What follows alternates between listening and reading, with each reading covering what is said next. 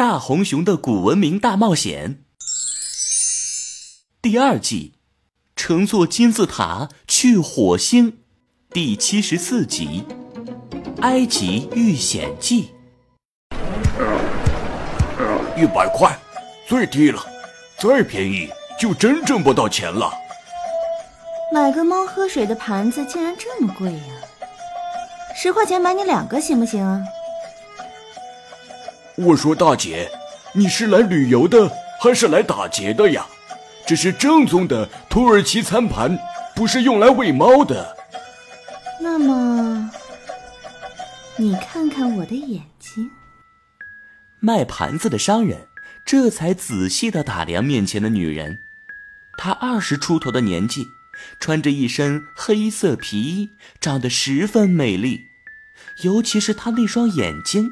眨巴眨巴，像是天上的星星，头顶上还有两个毛茸茸的猫耳朵，可爱极了。呃，十块就十块，能低价卖给你这么美丽的女人，是我的荣幸。黑衣女人身旁本来站着一只穿着人类衣服的猫，打扮的像是一个滑板少年。此时，这只猫把腰一叉，卡了个咪的！让你给我买个盘子、买个碗，你都要使用魅惑技能，随意向别人放电，真是浪费 M 博士伟大的基因改造技术。闭嘴！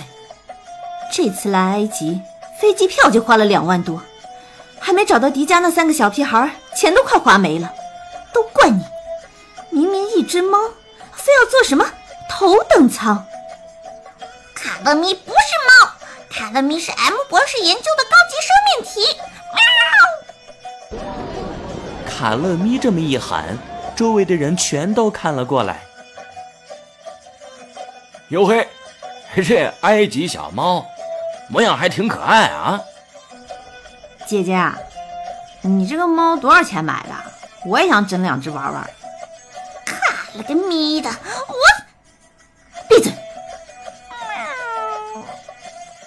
黑衣女人抄起两个土耳其盘子，一把拉住身旁的猫，飞快地消失在人群之中。